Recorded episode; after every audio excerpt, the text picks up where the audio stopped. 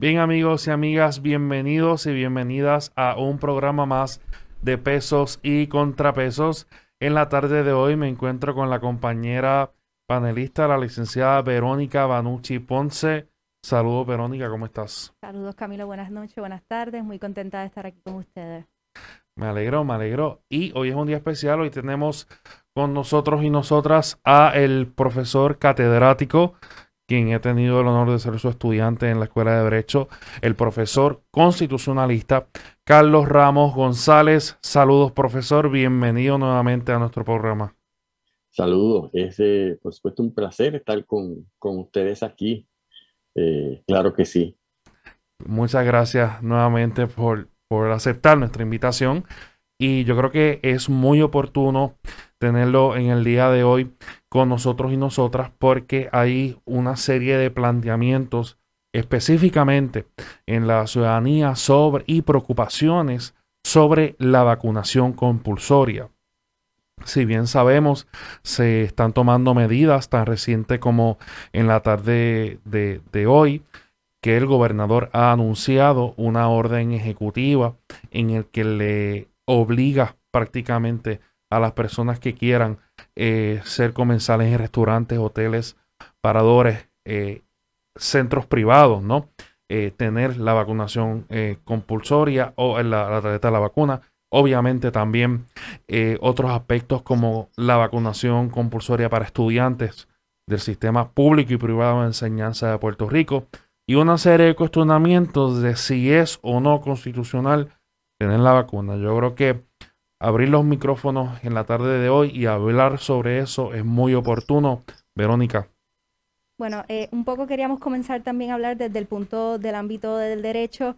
Eh, recientemente hubo un caso eh, en que las partes eran los padres de unos menores de edad en los cuales los, quienes estaban cuestionando la validez del requisito de vacunación compulsoria en los estudiantes de las escuelas y en este caso se discuten una serie de precedentes legales y uno en particular que nos llamó la atención al compañero Camilo y a mí y queríamos discutir con usted, profesor, que era el caso de Jacobson, en donde en este caso se le multa a una persona por no desear vacunarse.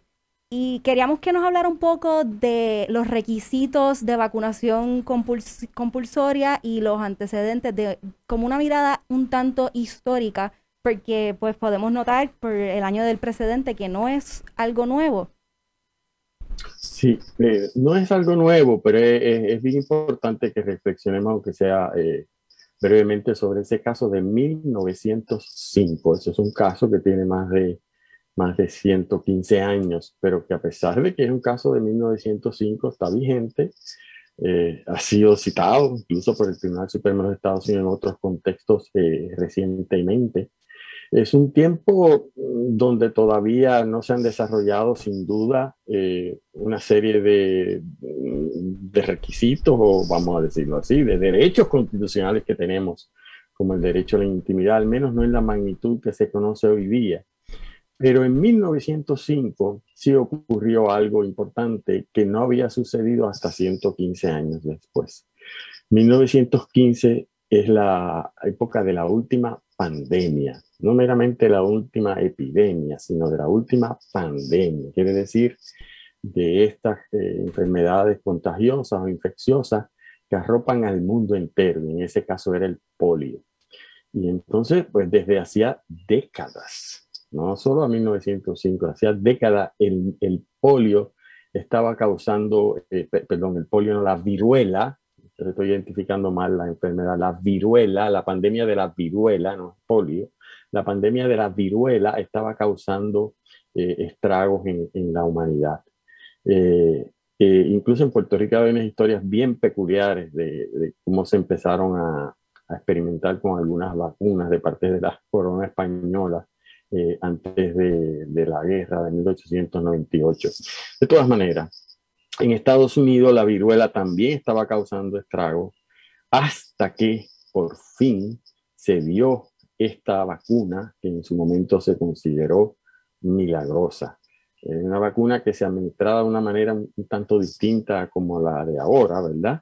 Eh, pero era, tenía, para todo el efecto era lo mismo, había que usar aguja para inicular eh, eh, esa, esa, esa, bacteria que causaba el, el, la viruela. No me, dije, no me dejes que le diga polio, por alguna razón se me mete en la cabeza polio, pero es viruela. Es que en inglés se llama pox, y entonces se me mete en la cabeza lo, de, lo del polio, la viruela. Generó mucha controversia en Estados Unidos y por supuesto no hubo alternativas que hacerla eh, obligatoria. Prefiero el término obligatoria a compulsoria, pero obligatoria de verdad. Es decir, narran la historia de la viruela en Estados Unidos. prácticamente a, las personas las perseguían, ¿sabes? Para que se vacunaran, porque se sabía que hasta que no hubiera inmunidad de rebaño, desde entonces está ese concepto, pues la viruela no iba a desaparecer ni en Estados Unidos ni en el mundo. Y sucede pues que en el estado de Massachusetts, pues en efecto, no ponértela no es como, no es, no es como ahora, eh, no es con, el Estado de Derecho, no es como las órdenes ejecutivas de ahora, era más drástico. No ponérsela implicaba un castigo o hasta podía implicar cárcel en un momento dado. Y como era de esperarse, eh, tarde o temprano, eso llegó, y llegó a un caso de un pastor, pastor religioso, llega el caso al Tribunal Supremo de los Estados Unidos, a través de todo el cauce que no voy a, narrarlo ni repetirlo, y el Tribunal Supremo de los Estados Unidos se enfrenta, en 1905 ya eso era común, a una cuestión fundamental.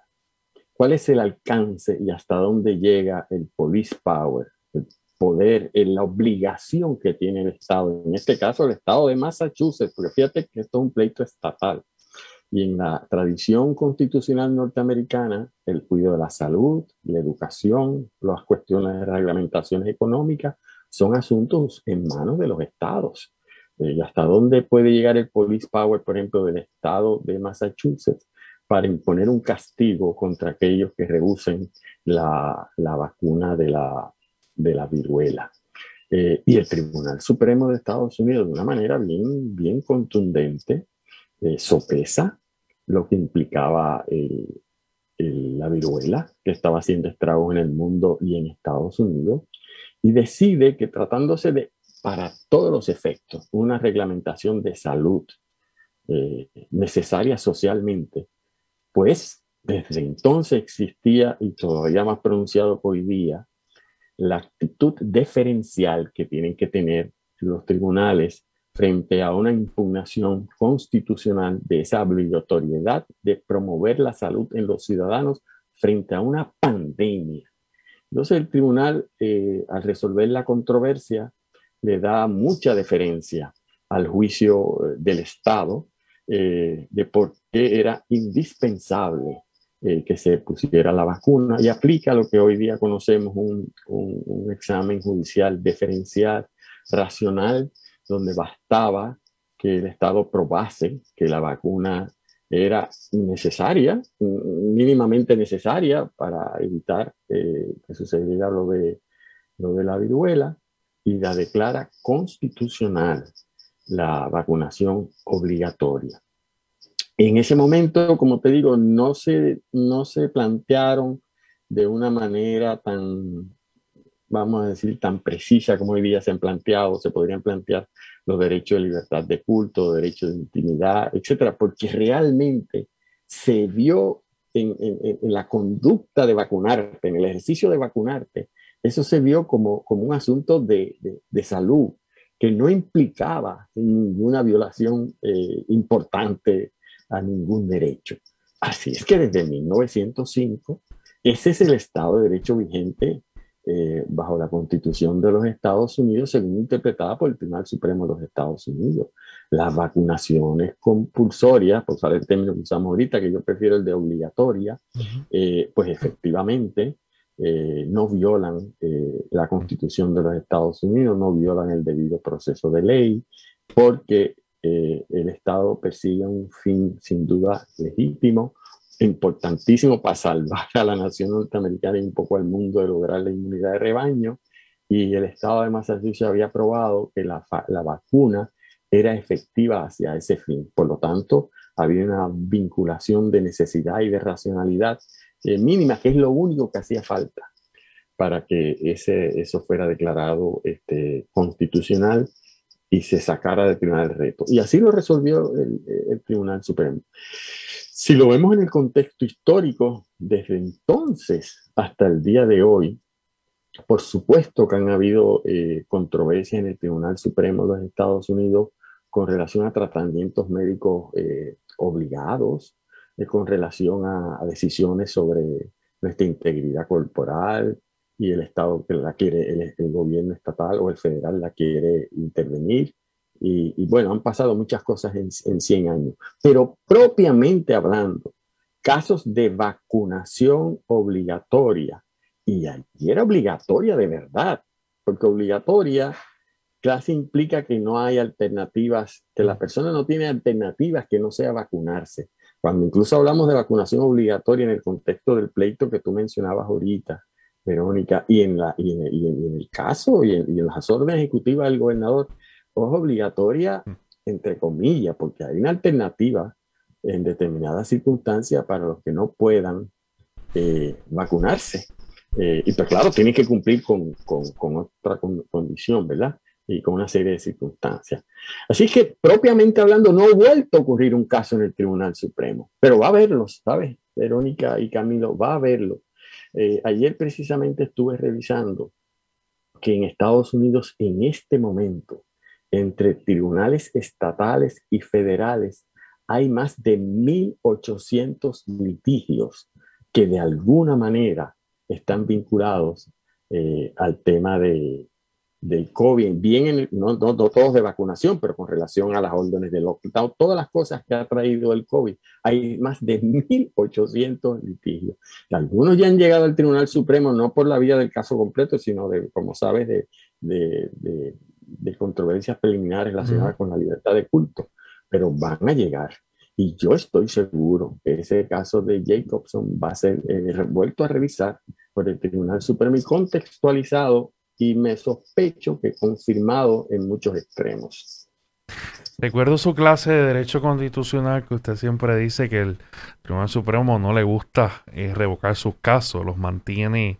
estamos hablando de, un, de un caso de, de 1905. Hay que recordar también que no ha habido eh, pandemia, ¿verdad?, tan significativa como la que hemos tenido hoy, desde lo que yo recuerde. Y, y, ¿verdad? En ese, en ese mismo sentido, si bien vemos el patrón de la jurisprudencia, no necesariamente comparando con el caso del 1905, sino con los últimos casos que el Tribunal Supremo se ha rechazado en ver, el Tribunal Supremo de Estados Unidos, que son y, y, y, ha firmado en efecto y ha recalcado las órdenes ejecutivas. Recordamos los casos de Nevada, si no me equivoco. Eh, eh, en ese sentido, caso de California, en ese sentido, profesor, donde el, derecho a salvaguardar la salud pública y verdad va a ser el poder de protegerla a la ciudadanía, el derecho a la vida que tiene el Estado. Eh, ¿Cree que un caso eh, de esta magnitud que llegara al Tribunal Supremo de Estados Unidos, cómo lo resolvería? Yo, yo... Viendo el patrón de, los últimos meses. Yo tiendo a pensar en términos legales, sin que, sin que afinemos, pero primero algo más macro. En la medida en que ese pleito que llegue, llega por la vía de un reclamo frente a los estados, es decir, por una medida de una ley o una ordenanza o una orden ejecutiva estatal, estatal, que no se esté cuestionando eh, una ley eh, o una orden ejecutiva federal.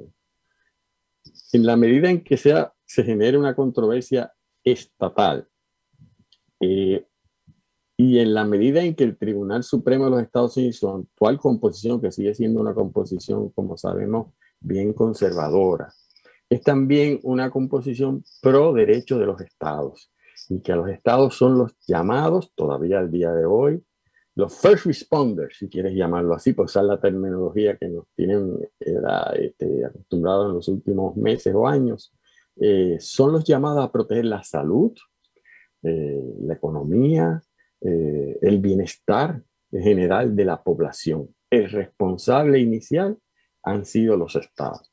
Y por lo tanto va a haber una gran diferencia. Eso, eso, va a ser la premisa, la premisa inicial. Por supuesto, así comenzó, incluso citando el caso de Jacobson, el Tribunal Supremo en las primeras controversias que le llevaron eh, cuando comenzaban las primeras medidas, como yo digo, casi de barrecampo. Barrecampo quiere decir que aunque la ciencia apuntaba a una dirección, no se tenían idea de unas coordenadas más o menos claras, todavía no están tan claras, pero más o menos claras que la ciencia dijese sobre la razón de ser de esta pandemia.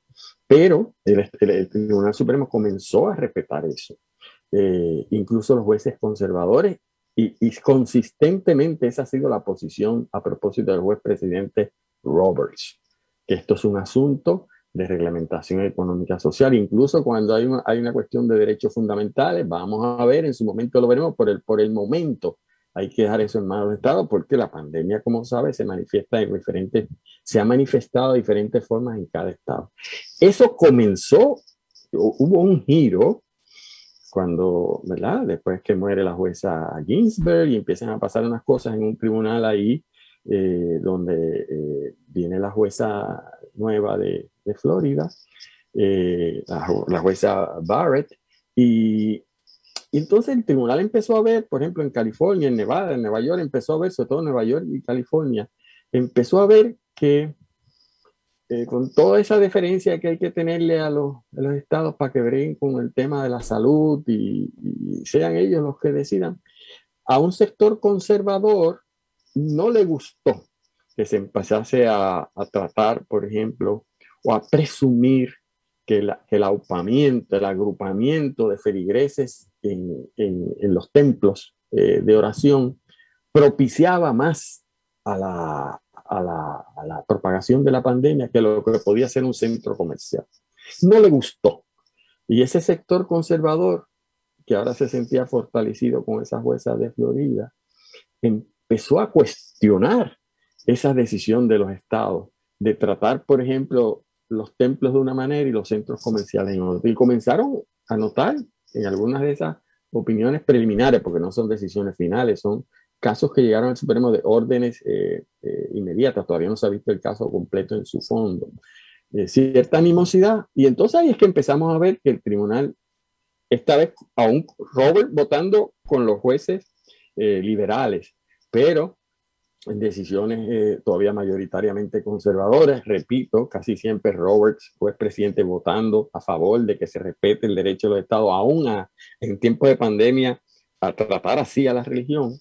Empezaron a, detener eh, o a dejar sin efecto esa, algunas de esas ordenanzas, implicando que tenías que tratar a las congregaciones en las iglesias igual que tratabas a, a las congregaciones en los centros comerciales. Si permitas una agrupación de un grupo X número, tendrías que hacer en lo otro. Eh, así es que, aún con todo eso que te he dicho, pienso, y esta es la, la pincelada primera grande, que yo creo que cuando el tema llegue al Tribunal Supremo, inicialmente por ahí es que se va a ver como que esto es un issue de los estados, eh, y salvo que el planteamiento de violación de derecho constitucional sea radical y las los pocos casos que ya sabemos que están habiendo, eh, por ejemplo, el, caso de la Universidad de Indiana, pues conservador del Distrito Federal, nombramiento del, presidente Trump, pues no, no ha encontrado este, ni siquiera que, que, haya una violación, hay afectación. Yo siempre he distinguido en clase que hay que distinguir, eh, vale la redundancia, entre la violación de un derecho y que se afecte un derecho, pero que, que se afecte no llega a violación. Y este caso de Indiana dice, por supuesto que las mascarillas, por supuesto que las restricciones eh, vinculadas a la, a la, vacuna, el dolor que causa, eh, que las alternativas que a lo mejor a ti no te gustan, pues por supuesto que todo eso afecta de alguna manera decisiones sobre tu cuerpo, afecta decisiones sobre tu autonomía personal, afecta decisiones sobre tu intimidad, sobre pero no lo viola son diminis, son, son, son, son molestias, vamos a hablar términos míos, son molestias constitucionales. Y han aplicado el escrutinio racional. Este caso de Indiana, que es el más importante que haya estado, una opinión de 107 páginas, aplicó el escrutinio de Jacobson. ¿ok? El escrutinio racional, aun cuando se estaban planteando derechos fundamentales en el 2000 en el 2021. Y ahí cuando, cuando hay una afectación, obviamente nos pone a pensar en el efecto de standing, ¿no? De dónde está el daño real, no hipotético ni abstracto, que se necesita para tú llevar un caso ante los tribunales. Y que se... Eh, eso es correcto. Profesor, y le eh, quería preguntar, perdón por interrumpirle, que antes que se me... Hemos hablado del desarrollo de, por ejemplo, el derecho a la intimidad. También ha habido una serie de leyes nuevas, eh, más recientes, eh, como la ley IPA. Y mi duda es cómo se armoniza el requisito de que se le muestre la tarjeta de vacunación en, para entrar a los centros comerciales o, o al lugar donde se vaya a solicitar ¿Cómo armonizamos la protección de la ley IPA con este requisito en particular? Es una pregunta que me han hecho en ocasiones y creo que usted pudiera contestarla con mayor precisión. Te la voy, yo creo que te la voy a contestar con mayor precisión, pero ciertamente no con el mismo peritaje, porque la ley EPA es una ley bien especializada y pertenece al derecho de salud.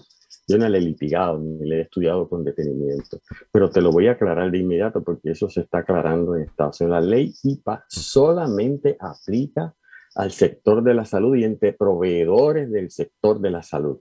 La ley IPA no aplica con relación a los centros comerciales, con relación al supermercado, con relación a las gestiones con el gobierno. Hay esta noción equivocada, porque cada vez que tú vas al médico te hacen firmar papeles de ley IPA, porque tú vas a la farmacia y te dice mantenga la distancia por ley IPA, porque todas son actividades vinculadas a la salud. Así que IPA tiene que ver con lo que te pueden o no pedir de vacunación en un hospital, al médico cuando lo vayas a visitar o en las farmacias cuando vayas a entrar. Pero IPA no aplica, no tiene nada que ver con el resto de las circunstancias fuera del ambiente médico. Eso está clarísimo. Yo no te puedo especificar cuál es la sección que exactamente lo dice, pero casualmente esta mañana estuve repasando los, los escritos que empiezan a aparecer en términos generales para aclarar esa, esa desinformación de que IPA está, está de alguna manera eh, por ahí. De hecho, no recuerdo ahora de momento de memoria si eh, la opinión del juez Martínez, al cual se aludía al principio, habían planteamientos sobre la ley IPA, no lo recuerdo bien. Pero si hubiese habido, te aseguro que el juez lo liquidaba en un párrafo y te cita la sesión correspondiente que dice, por ejemplo, IPA no aplica a las escuelas aplica a la farmacia, aplica cuando tú vas al hospital, aplica en tu relación con el médico, etcétera, de proveedores de la salud. Bien. En ese, y, verdad, retomando mi pregunta, que me gustaría tocarlo un poco, o sea, usted habla de afectación en, ese sentido de, y no hay un, o sea, no, no demuestras un daño real necesario eh, para, ¿verdad? Para llevar un caso ante los tribunales. O sea, porque si bien yo puedo tener, me puedo usar de, de, vacunarme, pero, pero ¿cuál es, cuál es el, el, daño real necesario que yo necesito mostrar ante un tribunal para que simplemente, profesor y Verónica, para que simplemente vean el caso en sus méritos? Y eh, obviamente tiene que ser un daño real, ha dicho final concreto, particularizado, no puede ser especulativo, no puede ser a lo mejor me pasa esto, a lo mejor me pasa lo otro. Eh, y por lo tanto, si tú lo que estás planteando es que la vacuna, que todavía no la han puesto, no te la has puesto, ponértela o exigirle a, los empleados que se la pongan o, o, lo que sea, sin darnos alternativas de presentar que siempre es lo que se da. Tienes de alternativa si no quieres, por la razón que sea, la certificación negativa de COVID, porque, repito, estamos en una pandemia. Tú tienes que probar cómo el temor que tú tienes de lo que te puede causar la vacuna o las razones eh, de índole, por ejemplo, eh, médica eh, o religiosas, que en ese caso lo podemos hablar más adelante, que es más, más delicado, pues son reales. Y por ejemplo, de, los que, de los que creen que la vacuna les hace daño, y entonces pues para la pregunta de Camilo, pero que te haga daño, todavía no te ha hecho daño. Profesor, para llegar al tribunal entonces tengo que esperar a que, a que me den la pescosa. No, no, no, una amenaza real de daño, ha dicho el Tribunal de Puerto Rico, el Tribunal Supremo de Estados una amenaza real podría ser en determinadas circunstancias constituir un daño concreto. pero tiene que haber una amenaza real. Y para darte el ejemplo de las vacunas, uno de, las, de lo que se dice y que es pura especulación, ah, es que la información y algunos sectores y de hecho se cita mucho y el juez cita a este grupo, al Vaccine Adverse Event Reporting System, los VARS. Estás discutido en la opinión del juez, que es un site de internet que tiene por, de alguna manera un patrocinio del, del, Center for Disease Control. De alguna manera está vinculado. El VARS, si tú vas a ese site, te hace una enumeración de todos los posibles efectos secundarios. Y por lo tanto, esto no es especulativo. Y el propio tribunal dice, como está clarísimo ya en el propio site del CDC, que esa, ese, ese, ese, site, vamos a llamarle así, que, que, que, tú puedes conseguir, que se llama el VARS, se nutre de, de, de, gente que, que, le dé la gana de, expresar sus su, experiencias anecdotales sin que tenga que someter ninguna evidencia.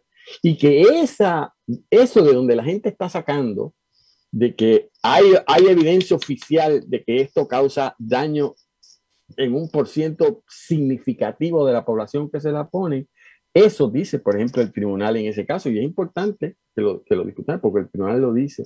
El alcance de la información que se puede conseguir sobre esa información disque oficial de que la vacuna hace daño es incompleta porque ese site es impreciso, es anecdótico y es poco confiable. ¿Ok? Y por lo tanto es especulativo. Así que es muy difícil, eh, va a ser muy difícil con la evidencia que existe probar los daños que se reclaman, al menos fisiológicos, que se reclaman por la vacuna, por sus efectos secundarios, por ejemplo. Ese no es el caso, por ejemplo, de una persona que tenga con su sistema inmunológico comprometido y el Estado lo estuviera obligando aún así a vacunarse sin darle alternativa. Porque ese va a poder llevar prueba al tribunal de su médico que diga, si tú me le das la vacuna a este, se puede morir. Y la ciencia lo prueba y te explica cómo. Por eso es que el Estado ha encontrado alternativas para decir, ok, pero tampoco tienes derecho a que se infecten los demás por esa tragedia personal que tú tienes. Por lo tanto, tráenos la prueba, porque en el caso que tú estés positivo, te tienes que aislar. Eh, para que primero, pues, que estés negativo. Tienes que estar negativo para que si por mala suerte te, te, pones positivo, no vayas a contagiar a los demás. Así que tienes razón, desde un punto de vista del litigio, otro de los escollos que, que se pueden tener, sobre todo si tú estás solicitando un injunction, una orden para que no te vacunen. Si tú lo que estás solicitando, por ejemplo, es lo que se conoce como una sentencia declaratoria, que se declare si se violan o no unos derechos sin más nada, ah, bueno, pues ahí se puede ser quizás un poquito más leniente en términos de incluso de la acción legitimada. Pero casi siempre lo que se pide es daños reales, se pide un injunction y se pide una sentencia declaratoria y más temprano que tarde, como pasó en este caso de, de este grupo de, de padres que juez Martínez Piovanetti, después que discute todo el derecho, porque estaban pidiendo una sentencia declaratoria, al final les dice, para además, en todo caso, ustedes el daño es especulativo porque no han probado ningún daño, daño real. No está claro. No está claro, no es preciso, está fundamental en miedo, porque yo creo que en el fondo hay, hay mucho temor, temor a lo desconocido. Igual que este tema que el juez lo discute muy bien, que la vacuna y que no es este, eh, es de emergencia, que es preliminar. Ahí está discutido en la opinión del juez y ya debería estar tan claro que los requisitos para una aprobación, como pasó en este caso de la vacuna, son, fíjense, son tan y tan rigurosos para dar una vacunación provisional, para dar un permiso eh, tentativo, que ya mismo va a ser permanente. Sobre todo en términos cuando hay una pandemia. Si ya hay unas vacunas que, sus proponentes aseguran con sus datos de que es efectiva, no se puede esperar el término normal de uno, dos, tres años para atacarla al mercado, sino que si tú pruebas, y hay unos requisitos bien importantes que están discutidos en la ley, que las discute aquí el juez, imagínate tú, si se fue riguroso, si se fue riguroso para dar esta aprobación eh, de emergencia, que ni siquiera con la presión del presidente Trump, que recuérdate que todos los días insistía en denme la vacuna, denme la vacuna, porque yo la quiero reclamar por razones, a mi juicio, políticas, ni siquiera con la presión del político más poderoso que en ese momento tenía Estados Unidos, que es el presidente Trump, logró que antes de las elecciones se diese la aprobación primera, porque había que estudiar con detenimiento si se daba esa aprobación preliminar, porque y la ciencia estaba a favor de ella. Estamos en una pandemia eh, eh, y, y, todo lo que se está actuando obviamente está en ese contexto de cuasi de emergencia, donde todavía no sabemos cuáles son las salidas. Claro, profesor, y se cita también la ley número 25 del 25 de septiembre de 1983 en el caso del tribunal, que habla sobre la, el requisito de, pues, de los estudiantes que se vacunen en las escuelas públicas. Mi pregunta es si ese requisito hay un análogo para las escuelas privadas o hay algún tipo de ley que aplique para el tipo de casos de, de instituciones no, que no sean públicas. Bueno, lo que pasa es que esa ley que tú citas específicamente dispone que es para instituciones educativas privadas y públicas. La propia ley establece que es para instituciones privadas y públicas, escuelas secundarias y por ahí donde, donde haga falta la vacunación. Así que la respuesta a esa te la va a dar la propia ley.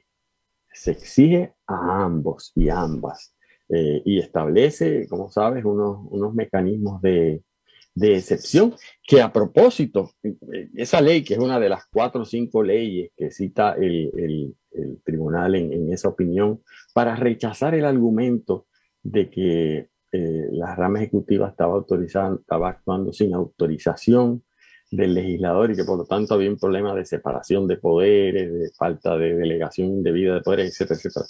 Después discute cinco leyes, empezando una de las de 1902, que es cuando se empezó aquí con el tema de la vacunación para autorizar al secretario de Salud a enfrentar epidemias y pandemias. Desde 1912, bien cerquita, mm. a la pandemia de la viruela, y después del caso de Jacobson de 1905, este legislador, el puertorriqueño y la puertorriqueña aquí, bajo la ley Jones, ¿ah? aprobaron, bajo la ley Foraker y Jones, entonces estaba la Foraker, esa ley autorizando a la rama ejecutiva a, tomar medidas de emergencia en casos de, de pandemia. Pues esa ley, eh, Verónica, ah, dice específicamente que es para las escuelas públicas y las escuelas privadas y permite una excepción, que es la excepción eh, por razones eh, médicas, por razones religiosas, pero es curioso porque incluso la excepción religiosa, la propia ley dice, lo discute el juez en su opinión, y aquí el, el, Estado ha querido ser eh, laxo con eso, ¿verdad? O, o, porque no quiere cuestionamiento en los tribunales, como quiera ya lo hubo y posiblemente vayan a haber más. Esa ley de 1985 dice que cuando se trate de una pandemia, no se le va a dar paso a la exención religiosa. Que esa fue la que aplicaron en Losada Tirado también. Que... Claro.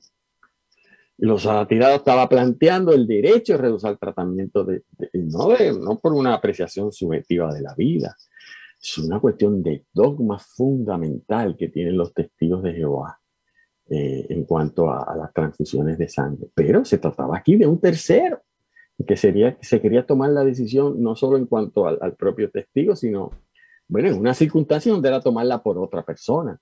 Y es en ese contexto que el tribunal reconoce que en Puerto Rico, bajo nuestro derecho de intimidad, claro que hay un derecho a rehusar tratamiento. A rehusar tratamiento.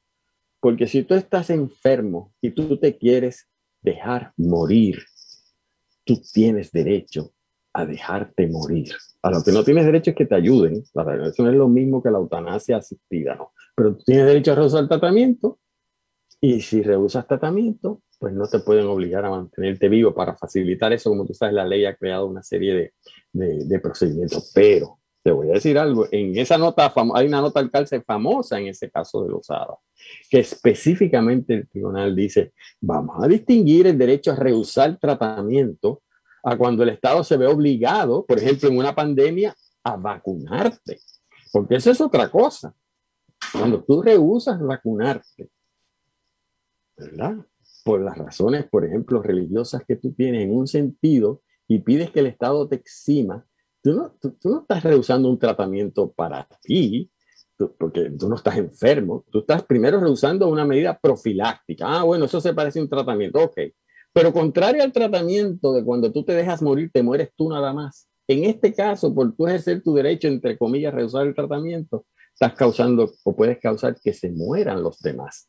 Y por eso dice el tribunal, la vacunación compulsoria no entra tan fácilmente en este derecho a rehusar el tratamiento porque son dos situaciones contextuales distintas, sobre todo en el caso de una pandemia. Básicamente, ese caso nos pone a reflexionar y es que si actualmente mediante una orden ejecutiva el gobernador, ¿verdad? O mediante ley, la legislatura y el gobernador se ponen de acuerdo y dicen, ok, vamos a, vamos a, a exigirle a todo el mundo la vacunación obligatoria. Tenemos precedente jurisprudencial, que es el caso de los ha tirado, que tan siquiera va a respaldar esa, esa actuación del Ejecutivo en que en efecto, porque si bien como bien dice Verónica, el caso de, de, los y el profesor, el caso de mm, le quita esa, esa excepción. Ni en, el, ni, ni en el caso de una pandemia, tú te puedes rusar. Así que eh, eh, está haciendo el, el, en, estos momentos, bajo las nuevas las órdenes ejecutivas, el Ejecutivo está siendo menos riguroso que el Tribunal Supremo los ha tirado. Yo creo que sí, por lo menos con relación a esa nota al cárcel, si quieres que le haga de, abogado del diablo, de, me permite la expresión de, bueno, aunque suene irónico, de un religioso que quiera eh, rehusarse podría decirse, bueno, ese no fue el tema central en los ha tirado, está dicho allí, pero eso es un dicto. Pues bueno, a lo mejor dice algo así. Pero tú tienes razón. Aunque sea un dicto, lo cita el juez en la opinión. Eh, para decir que, que, en Puerto Rico eso se ha dicho. Pero déjame decirte que una de las cosas interesantes que tiene, y ahora nos estamos refiriendo a la opinión de, de Amadeu y Pierluisi, que es la opinión del grupo de padres, el tribunal cita el caso de Jacobson, Establece la normativa a nivel federal de 105 años que aplica un escrutinio racional, pero se distancia del caso de Jacobson cuando discute y dice, pero yo no voy a aplicar el escrutinio racional de Jacobson, porque contrario a Jacobson, el tribunal decide, óyeme bien, el tribunal decide que no, y no hace la distinción que yo hago, yo creo que la pudo haber hecho, pero bueno, entre afectación y violación, dice, hay una posible violación, yo creo que debió distinguirlo, y aplica un escrutinio estricto, porque dice aquí el derecho de mm. intimidad es más amplio y en teoría un argumento de violación a la intimidad en cualquiera de las variantes que podría, implicado, podría estar implicado. Y lo que dice el tribunal, él aún, no lo dice así, aún asumiendo, porque lo que hace es que lo aplica, bueno, eso es su manera de abordar el problema, porque por lo demás es una, una opinión extraordinaria. Aún aplicando el escrutinio estricto, que es el que aplica, pues va a los pasos 1, 2, 3. El escrutinio estricto coloca el peso de la prueba en el gobierno, en establecer que persigue un interés apremiante. Eso no se puede ni discutir, aunque todavía hay personas hoy día que quieren discutir eso. Tú sabes, la verdad es alternativa y no aceptan incluso la, la verdad de que hay una pandemia y de que hay un problema muy serio. Pero además que hay una relación entre ese interés apremiante que se llama acucioso y la medida que se está tomando, que sin duda lo hay, porque la vacunación, aunque no es 100% segura, sabemos en estos días con la variante Delta que hay un por ciento que incluso los vacunados se va a enfermar también, pero no, no causa la, la, gravedad que causa en los no vacunados, dice el juez.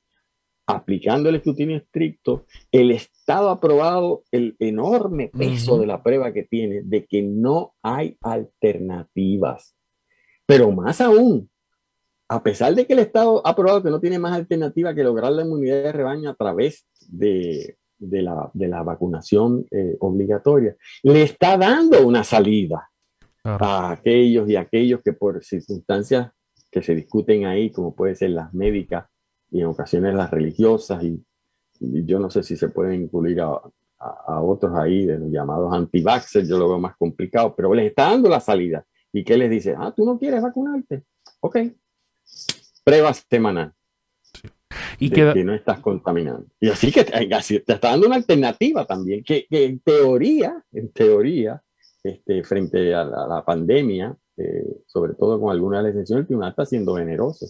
Yo no estoy diciendo, yo no estoy proponiendo que, que, puede llegar el momento donde el tribunal pueda amarrarnos a todos un palo y, ponernos la vacuna, eh, como ha pasado en otras partes del mundo a propósito, en el siglo, eh, a principios del siglo XX. Pero aquí hay alternativas. Profesor, y quedándonos en el, en el escrutinio estricto y yéndonos al nexo causal, si vemos la, opinión de, de Juan Martínez Pivanetti, él habla sobre cuando hay un nexo causal entre la verdad, la medida que se quiere buscar, que es la vacunación, y el, ¿verdad? El, el hecho del interés apremiante. O sea, y también habla sobre el proceso de cómo es la aprobación de la vacuna. O sea, él, él, le da, él le da, él, él eh, cubre, ata los cabos sueltos, por decirlo desde un punto de vista coloquial, y dice, ok, eh, este, eh, la vacuna pasa por un proceso de aprobación, aún así en un periodo de emergencia. Porque han habido argumentos que como fue aprobado en un periodo de emergencia, no tiene la aprobación final, pues entonces está un poco en la ley de, la FDA, está un poco en el aire. Pero él dice, no, esto pasó el procedimiento administrativo. Esto es una alternativa que ya está aprobada. Y como es una alternativa que ya está aprobada, porque pasó el procedimiento administrativo, y lo estoy diciendo bajo, ¿verdad? Bajo mi interpretación, eh, abierto a, sus opiniones, ¿verdad? Pues como está ya aprobada, ya cubre el nexo causal entre el interés apremiante y la alternativa. Sí, bueno, yo, yo, sin lugar a dudas, este, eh, pero, pero, déjame, para tratar de ser justo también, eh, porque eso también se ha litigado en Estados Unidos. La ley nuestra, la ley de 1985 de la evaluación obligatoria que mencionaba ahorita Verónica, partía en su intención legislativa eh, y en la experiencia histórica de una premisa. Ahí se requieren una serie de vacunas eh, que tienen aprobación final de las autoridades federales. Entonces, ahí es que viene el argumento técnico. No puedes usar esa ley para meter una vacuna que no tiene una aprobación final. Y, por lo tanto, eh, no se da, como tú dices, la relación causal o no se dan las circunstancias para que la ley aplique. Y ahí es donde entonces el juez Martínez Piovanetti, igual que se ha hecho en Estados Unidos, va con detenimiento, con un detenimiento casi de rigurosidad científica, se parece un médico escribiendo, explicando todos los pasos que hay que seguir para obtener esa aprobación, ¿ok? De emergencia en lo que viene la final, porque la pandemia no puede expirar en este contexto eh, a la final. No, no, no, no, no puede ser. Eh, de la misma manera que esto se aprobó y no tardó años, eh, le iba la vida al mundo y le iba la vida. Si es que esto es fascinante. Si tú recuerdas, es fascinante, cuando, cuando ocurre los comienzos de la pandemia, que la gobernadora anterior, incluso más que muchos estados, tiró un barrecampo y a mi juicio, aunque muchas veces lo criticamos porque no tenía tan clara la ciencia entonces, tiró un barrecampo y dijo, encerrado todo el mundo. Aquí no se sabe lo que hay y, yo prefiero que me critiquen por, por, afectar los derechos a todo el mundo, aunque no he decretado un estado de emergencia nacional ni he decretado una suspensión de derechos civiles, encerrado todo el mundo. Que Juan Martínez lo discute. Eso era una alternativa que también tenía el gobierno, volver a encerrar todo el mundo. Y el gobierno, en vez de, hacer eso que fue drástico en su día, que todavía está por ahí disponible, porque aquello, aquello nunca se llegó a los tribunales ni se dijo que no se podía, decidió que había la vacunación y que había alternativas. Pero traje esto porque mi recuerdo cuando estábamos encerrados es que tanto en Estados Unidos como en el mundo entero, incluyendo al presidente Trump, suplicaba el mundo porque apareciera una vacuna. Si lo que queríamos que apareciese una dichosa vacuna que nos sacase del encerramiento, pues, pues apareció la vacuna. Han aparecido varias vacunas y van a aparecer muchas más.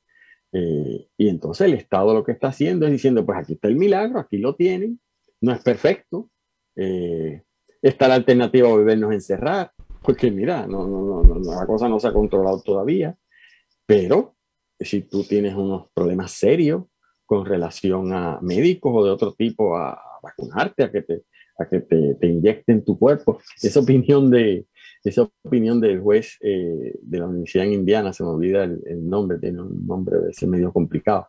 Dice, pero si es que, eh, si por eso es que le dice que es afectación, eso de que el Estado, eh, porque te obliga a llevar una mascarilla, que esa dice, esa no la quiere ni discutir. Esa dice, eso, eso es tan de poca monta. Cuando aquí cualquiera, tú sabes, se pone lo que sea en la cabeza y nadie tiene ningún problema o, o se cubre. Eso no lo quiere ni discutir, ahí ni siquiera está implicado un problema de intimidad. Pero el hecho de que integre tu cuerpo cuando tú sabes que tú en todos lados, cuando quieras, cuando te vas a casar, cuando vas a hacer cosas, todo el mundo te piden vacunas, pruebas de sangre y nadie se queja. Pues entonces, pues, ¿cuál es la invasión que hay aquí con, con, con, que en una pandemia para salvar tu vida y la de los demás te estén, te estén pidiendo eso? Otra vez, la objeción fundamental de muchos de los que no quieren ningún tipo de vacuna o que ven una conspiración del sistema capitalista y de las fuerzas o que ven una conspiración, no sé qué tipo, o, o, de lo que fuese, el problema es que eso hay que enfrentarlo con la ciencia y la ciencia no les da la razón. No importa lo seguro que tú estés o lo comprometido que tú estés con la medicina alternativa.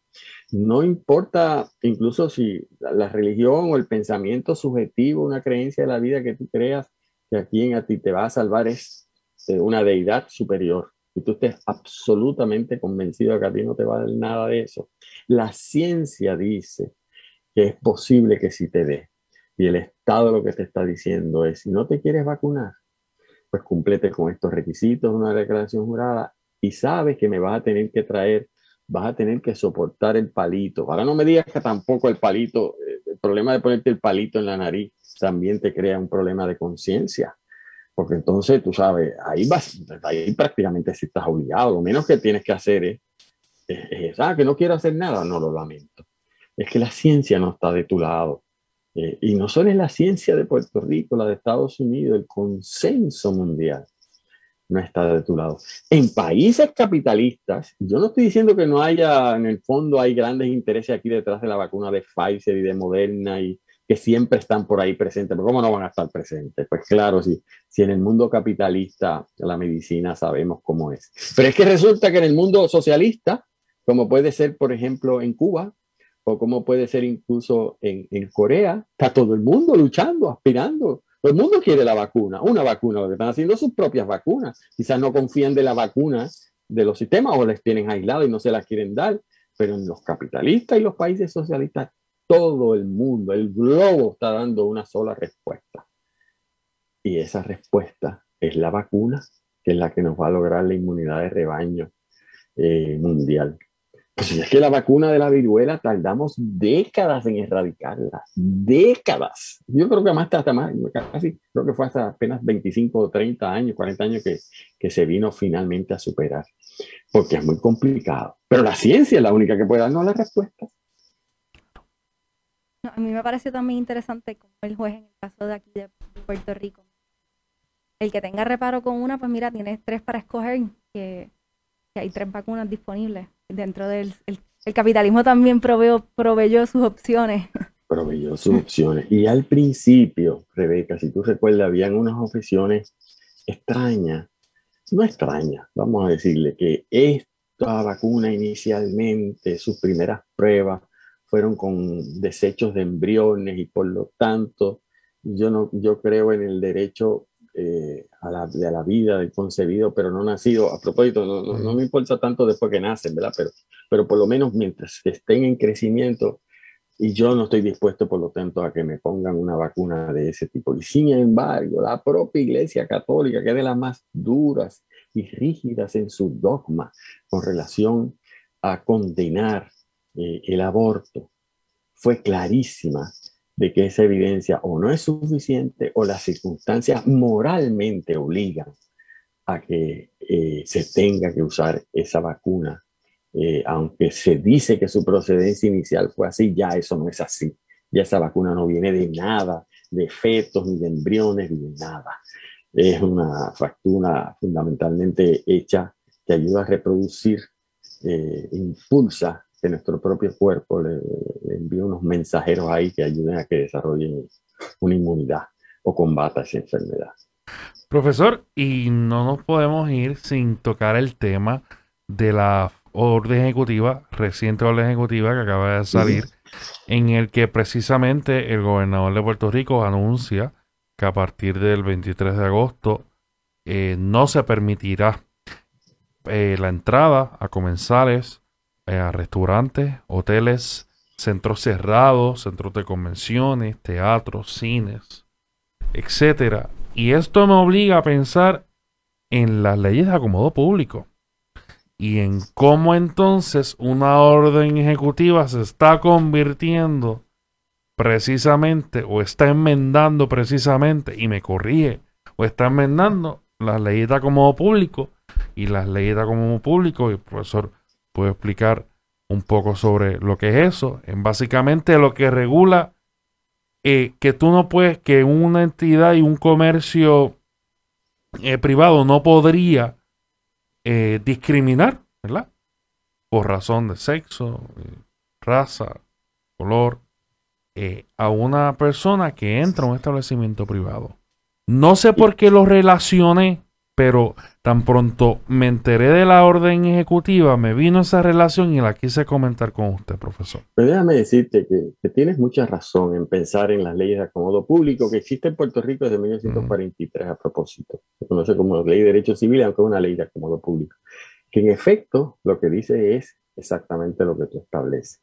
Aunque tú no seas gobierno, cuando tú estés en el sector privado, en ciertas áreas, cuando operas en, el, en, la esfera pública, por ejemplo, da servicios de transportación, opera restaurantes, tiendas, discotecas, hoteles. Todo eso tú no puedes, aunque seas privado y no seas gobierno, discriminar por las razones que la ley establece. Y esas razones que la ley establece las ha sacado de la Constitución y te prohíbe a ti discriminar en la esfera pública para dar unos servicios públicos, aunque los provea el sector privado, por razón de raza, color, etcétera, una serie de... Pero en ningún sitio dice que no se puede discriminar contra los no vacunados. ¿Ok? Eso no lo dice. Hay estados en Estados Unidos bien antivacuna, porque los hay. Tú sabes que hay gobernadores antivacunas todavía en Estados Unidos, desgraciadamente, sobre todo en el sur de Estados Unidos, aunque digan lo contrario. Texas, Florida.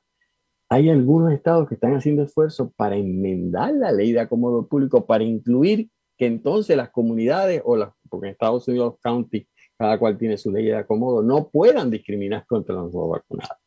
Así que tú tienes razón, no le des, no le des ideas a los que se oponen a esto, pero en teoría se podría enmendar la ley de acomodo para prohibir. Lo que pasa es que no lo van a lograr porque, porque estamos en una pandemia y porque el Estado tiene la obligación de proteger. Y lo que ha hecho el gobernador Pierluisi hoy, a mi juicio, es, es limitado y prudente y hasta conservador.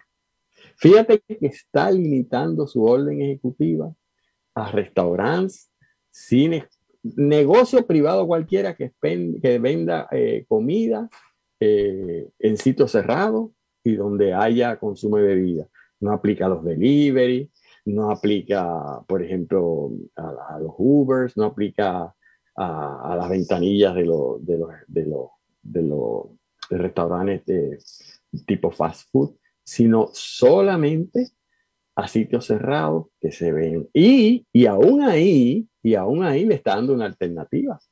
Le está diciendo a los, a los negocios, si tú no quieres exigirle esto a tus auspiciadores consumidores, ok, yo no te voy a obligar, y a mi juicio los pudo haber obligado, pero no lo quiso, va con calma.